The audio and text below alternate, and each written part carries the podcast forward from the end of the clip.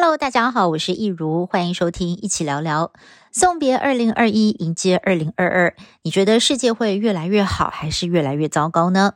你觉得经过了新冠疫情的大流行，人类会变得更加互助合作、有爱心，还是会变得更加的猜忌、争夺跟互相伤害呢？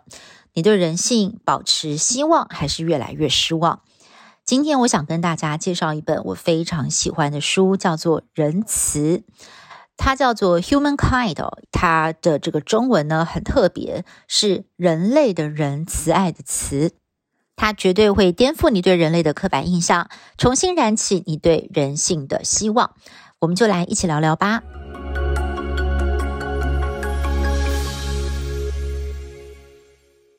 仁慈这本书的作者叫做罗格。布雷格曼，他是一位荷兰人，三十三岁的天才学者。他是历史学家、作家，也是一位新闻记者。他被誉为是欧洲当代最受瞩目的青年思想家之一。二零一四年，他提出了“穷人不是没有天赋，或者是不够努力，他们只是没有现金”，提倡政府应该要普发基本生活津贴的大胆构想。当时很多人觉得他异想天开，没有想到现在在欧美已经很流行这样的概念，包括了台裔美籍政治人物杨安泽，他更是大力的倡导。其实呢，这个 idea 就是出自于布雷格曼的大胆倡议。而在新冠肺炎横扫全球的至暗时刻，他又推出了这本石破天惊的著作《仁慈》，大力主张人性本善。其实刚开始听到他的论述哦，很多人一定会直摇头，说这怎么可能呢？因为包括了西方著名的思想家如霍布斯等人都觉得人性本恶，还有人主张文明其实只是一层非常脆弱的外衣，包裹着丑陋的人性，只要把这层外衣戳破，那么人类的劣根性就会倾巢而出。另外，我们每天在媒体上看到的新闻。基本上都是很黑暗的，人性的丑陋面，不是有人不懂得尊重别人，酒后不开车，结果酒驾酿成了悲剧，或者呢是在政治上赤裸裸的争权夺利，互相的抹黑攻击，而国与国之间更是机关算尽，兵戎相见等等，人性不就是自私自利，踩着别人的尸体往上爬吗？布雷格曼之前也曾经待过传统媒体，他一语道破了现在的媒体迷思，就是新闻呢其实都是找例外极端的例子来报道，而且呢越夸张的越有收视率。点阅率，所以媒体呢常常都必须要报道非常耸动、爆炸的可怕新闻，然后人类呢又会活出自我预言哦。我们每天如果觉得这个世界很悲惨，人性非常的邪恶，那么这个想法呢就会变成现实，又会发生更多不好的事情来验证自我预言。布雷格曼为了要打破这个恶性循环，他就写了这本书，并且呢找了很多的证据推翻人类认为人性本恶的经典案例。首先，他提到第一个呢，就是诺贝尔文学奖得主英国文学家威廉·高丁的《苍蝇王》这本书呢，在这个英语系国家的高中生哦，可以说是一本必读的著作。故事呢，就是描述一群孩子搭乘的飞机在失事之后呢，就流落到了荒岛。而当文明的教育、法律的外衣褪去之后，人类在荒野求生，竟然就显露出人性最残酷的一面，最后演变成互相残杀的悲剧。这部文学巨作对人性是非常悲观的。他认为人类少了文明社会的规范，行为跟禽兽无异。不过，《仁慈》的作者布雷格曼，他在十六岁的时候就读到了这本书哦。他说他读完之后觉得非常的难受，不禁提出质疑：人性真的是这么丑陋吗？因为跟他的成长经验是完全不一样的。后来呢，他在成年之后做了大量的研究，竟然意外的让他找到了真实版的苍蝇王。不过呢，这个故事的结局跟小说却是一百八十度大不同。这个故事的结局是非常美好的，这是南太平洋岛国东加王国的真实故事。有六个孩子哦，当时大约是在读中学的年纪，因为他们觉得学校的生活太无聊了，那么呢，就偷了一艘船翘课出海冒险。结果呢，在这个过程当中，他们大家太累，不小心睡着，遇上了暴风雨，船就被毁了。一行人在海上漂流了八天，最后来到了一个荒岛。不过接下来的十五个月哦，这群才十几岁的孩子们不但没有自相残杀，而且还发挥了合作互助的精神，分工合作。有人负责看守营火，有人负责找食物。他们甚至呢还会举行球类比赛，日子过得非常的开心。那么后来哦，当一位纽西兰的船长发现他们的时候，其实每个人的状况好的不得了，都非常的健康，非常的快乐。这件事情呢，是发生在一九六六年。这几个大男孩呢，后来就平安的回到了东加王国，而且还维持了一辈子的友谊。布雷格曼哦，就觉得说，哇，这个故事真的是太令人振奋了，这真的是他职业生涯最难忘的回忆。那么也证明了高丁的苍蝇王其实并不是人类会流落到荒岛之后的必然结局。那么后来呢，他也才发现说，高丁其实他一辈子都非常的不开心。那么在一个很不开心的情况之下，他对人性的怀疑跟猜疑哦，或许也是必然的。那么我个人其实读到这个段落，我也是觉得蛮感动的，但是不免也会多想啦，说，诶，幸好他们是不是流落到一个非常适合人居的荒岛？如果是一个极度恶劣的环境，大家是否还能够和平共处呢？这或许又是另外一个故事喽。不过接下来哦，这个布雷格麦他真的是非常的优秀，他一连举了好几个故事，真的后来就渐渐的说服我了。好，接下来我要跟大家分享的是他在书中讲到，在纽约曾经发生的奇游园社区杀人事件，一直被说成呢是人心冷漠的代表事件。一九六四年，纽约市皇后区有一个叫做奇游园的社区。一个凌晨大概三点多的时候，一名夜归女子，二十八岁的凯蒂吉诺维斯遭到了歹徒尾随攻击致死。死前，这名女子曾经大声呼救，但是没有人帮她报警，甚至呢还把门窗关得更紧了。这个事件被《纽约时报》披露，当时的报道痛斥，当天其实有至少三十八个人目击了惨案，或者是听到了她的叫声。结果呢，大家不是把这个门窗关得更紧哦，就是漠不关心。结果这个事情拖了三十分钟，才有第一通电话打进警察局报案，而且报案人的第一句话还是 “Come on”，我其实不想要卷进这个事情。结果这个故事呢，就成了《纽约客》冷漠无情的代表。不过，事隔多年，有一位业余的历史学家搬进了这个社区。他基于好奇哦，就自己做了田野调查，才发现真实的情况并不是这样的。其实当时有好几个人目睹了状况，还有两个人都有报案，而且还有人好心通知了这名受害女子的邻居好友。好友呢，就立刻赶到其楼下，一把抱住已经奄奄一息的女子。最后呢，这名女子是在朋友的怀里断气的，并不是孤独的倒在地上死去。作者就推测了，《纽约时报》当时呢，把这些重要的事政略过不写，才能够强化报道的震撼性，唤起大家哦对于冷漠的重视。不过事实是，当时人类并没有袖手旁观。不过不少人也想要挑战布雷格曼了。人类如果真的这么慈爱友善，那么为什么历史上一直到现在有这么多的战争、种族歧视、族群冲突？要怎么说呢？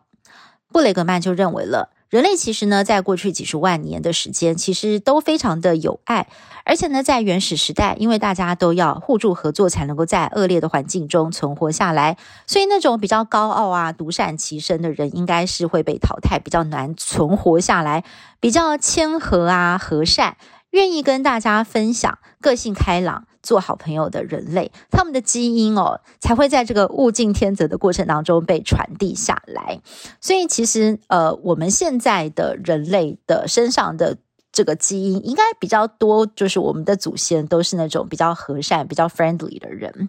那么他认为说，一直是到这个小冰河期结束，人类开始定居了，气候变得温暖啊，然后有了这个划地为王、私有财产的概念。为了保护自己的部落跟财产，才开始有了争夺、竞争跟打仗的情况。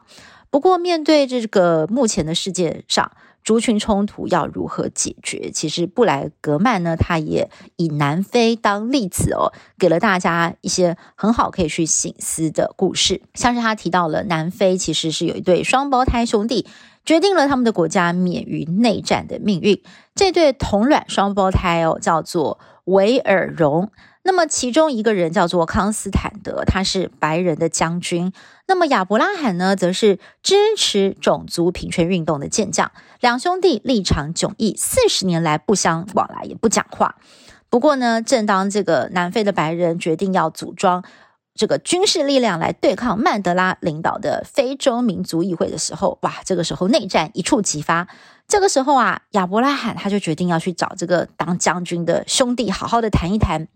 康斯坦德最后愿意见上曼德拉一面，深谈之后呢，终于决定哦，要回去呼吁他的白人同胞啊，放下武器啊，让南非好好的来结束这个种族隔离政策，进行选举。结果呢，这段历史就传为佳话了。布雷格曼就认为啦，其实接触跟沟通就是人类化解仇恨最好的方式。那么他也举出了很多的数据哦，说人类其实真的是。不喜欢战争，也是不喜欢自相残杀的。包括在二战的时候，英国跟德国这两个国家互相发动空战，企图呢用这个狂丢炸弹摧毁对方人民意志力的方式来瓦解对方的战斗力。但是没有想到哦，越轰炸。竟然呢，越激发出人类高贵的品格，让人民越加的团结互助。因为当人类看到自己的同胞也在受苦哦，其实是不会丢下对方不管的，都会尽力的去提供协助。那么一起挨过苦难，反而呢是会激发那种患难与共的高贵情操。另外呢，就是战争当中，因为远距轰炸的死伤人数是最惨重的，反倒是打到了巷战、肉搏战的阶段，伤亡会比较少。因为人类就是没有办法活生生的把另外一个人杀死而面不改色，一定会产生在心理上的愧疚感跟罪恶感。这也是我们祖先 passed on 流传在我们身上的良善基因。发挥了作用，也难怪呢。很多从战场上归来的士兵都会有非常严重的创伤症候群，因为在战场上的残酷厮杀，其实根本就是违反人类良善本性的作为。布雷格曼他也毫不留情地批判媒体，不客气地指出了，像矽谷那些社群媒体的大老板，其实他们都非常严格的限制自己的孩子每天上网的时间。因为他们知道自己研发的产品会让人上瘾是有问题的，不过他们还是毫无节制的向全人类来推销这些会让人成瘾的商品。那么作者呢，也是觉得这样子蛮不应该的。好的，介绍到这里，你一定会很好奇哦。如果我们都觉得我们现在住的这个星球哦，好像充满了很多的争端跟冲突，但是作者告诉我们，其实我们住的地方真的很棒。那我们有没有什么样的方法在生活当中付诸实践，让人类可以彰显更多良善的力量呢？我觉得他这边也举了几个非常有趣的例子，包括说呢，当你要应付你觉得很邪恶的人或事情，就是要避免自我预言成真。哦，就是你不要真的把对方想得很坏，你要把对方也是当一个善良的人来看待。他举了几个很棒的例子，例如像是恐怖主义，应该是各国都非常头痛的问题。但是他就举自己的国家荷兰为例，他说荷兰的警方尽量避免使用恐怖分子的字眼，每次发生类似的攻击事件，一定就是用传统的罪犯。含糊带过，并且要求媒体不要过度报道他们，就是不要给他们想要透过暴力来宣传理念的任何机会。然后警方呢，会安排策反的人在这些暴力组织里头来当暗桩，从内部去瓦解他们，让行动整个失败。还有他举了丹麦，他说丹麦还有一个城市也很厉害哦。如果发现说有年轻的穆斯林想要去参加战斗，哦，去当圣战士的话，他们不是把这些人抓去关起来，而是请他们来喝茶聊天，指派一位导师陪伴他们，陪他们聊心事啊，了解他们现在生活当中碰到什么样子的困难，去引导他们，去去辅导他们。那么警方甚至还会强化与当地的清真寺的联系跟沟通，请他们多多的去关怀一下这些青少年，让青少年知道说，整个社区其实都是非常的关心他们，非常的爱护他们的。结果事实证明了。当地想要去叙利亚当圣战士的年轻人，一年比一年急速减少，到最后每年只剩下一到两个人了，甚至就是没有哦。还有呢，就是从内心去了解对方的需求，也是一个非常棒的方法。他接下来举的这个例子，我觉得真是太令人惊艳了。他讲到的是二零零六年哥伦比亚的国防部是如何透过与广告公司的合作，来对付令他们最头痛的游击队——哥伦比亚。革命军，因为这场内战已经持续五十年，已经夺走了二十二万人的性命。哥伦比亚的国防部长呢，就有着非常令人惊叹的创意。他真的不想再去丛林丢炸弹了，他决定要发动温情攻势，所以呢，就找来了广告公司来帮他执行。广告公司呢，就把他们的这个 target audience 设定为一群非常需要被关怀的人类，而不是穷凶恶极的反叛军。他们透过行销研究发现，游击队的成员在耶诞节其实大家都很想要回家过节哦，所以他们就想了一个好方法，出动黑鹰直升机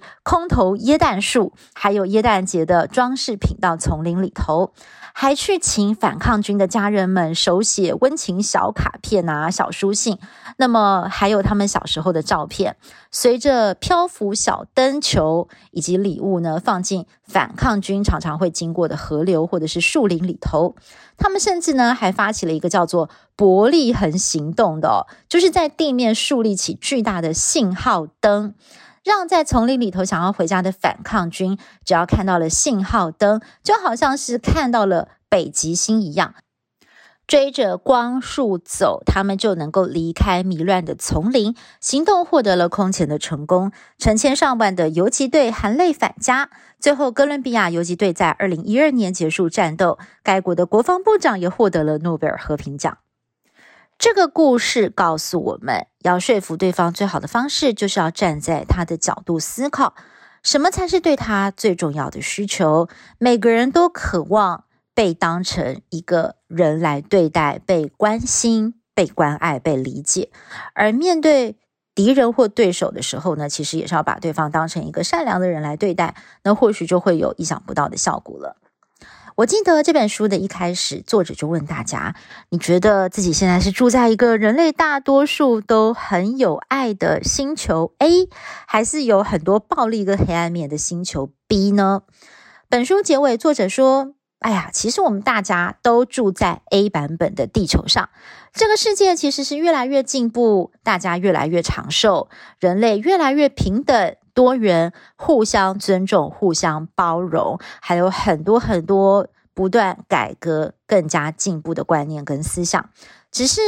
我们都被误导了，以我们在历史上读到的文本，或者是我们在小说里头读到的人性，或者是我们在媒体上看到的新闻。那么很多呢，都是一个呃比较冲突啊，或者是非常紧张的世界。